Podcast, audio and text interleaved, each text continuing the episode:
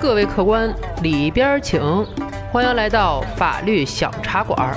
有请中央电视台法律讲堂节目资深主讲人周密律师和您说说身边事儿，解解心中忧。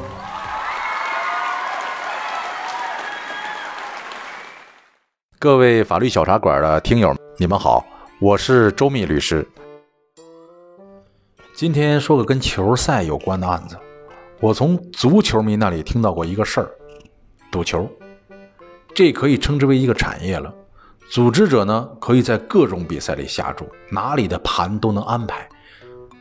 在某些条件的诱惑下，好多懂球的、不懂球的，甚至身边的亲戚朋友都跟着下注。也有人因为沉迷于此而身败名裂。北京呢，就有这么一位，因为沉迷赌球欠下巨债。终于走上了犯罪的不归路。今天呢，我跟大家聊聊赌球。小陈是一名教师，也是一名资深球迷，对足球是充满了热情。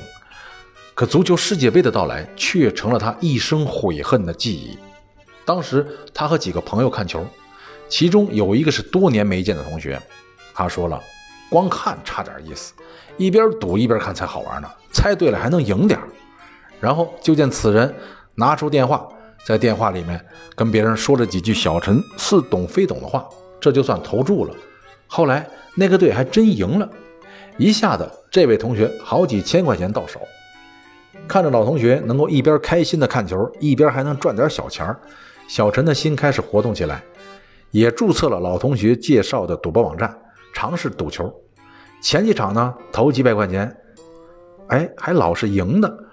所以这个人就兴奋开了，然后每场下注，每场下注，投注金额也从几百几千到了上万元，曾经有一场最多下注高达四万多。结果呢，赢的少，输的多，输了呢就想翻本，下注的本钱也就越来越多，输光了自己的，输光了家里的，然后就去借，借完了再去赌。一年下来，小陈总共欠了两百多万。可是小陈依然不断的在赌，欠下的窟窿也是越来越大。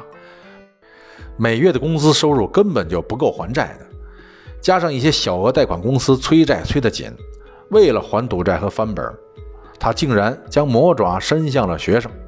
他在明知不符合学校规定的情况下，却以帮助学生代缴学费的名义。要求学生将数千元的学费以支付宝、微信转账的方式转给他。这个学校呢，先后有一百多名学生啊，一共向小陈转了百八十万的学费。可是小陈并没有将这些钱转给学校的财务，而是用于偿还了各种赌债以及生活的各项开支。您说这么干能不出事儿吗？出了事儿能不知道是你干的吗？正常人都知道的事儿。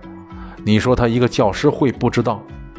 这个人就是赌疯了，诈骗罪要不要了解一下？所以呢，法律小茶馆呢友情提示：现在可是篮球世界杯了，大家要时刻保持警惕。赌球就像抽大烟一样，极容易上瘾，而且十赌九输。没有这毛病的别碰，有这毛病的赶紧扔掉，这个坑不能入。好，今天的故事咱们就讲到这里，下期再见。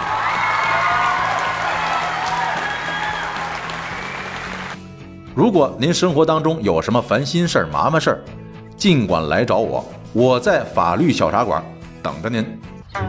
感谢周密律师的精彩评说，欢迎大家添加订阅法律小茶馆，给我们私信留言，聊一聊您身边的故事。今天的节目就到这里。回见了您嘞。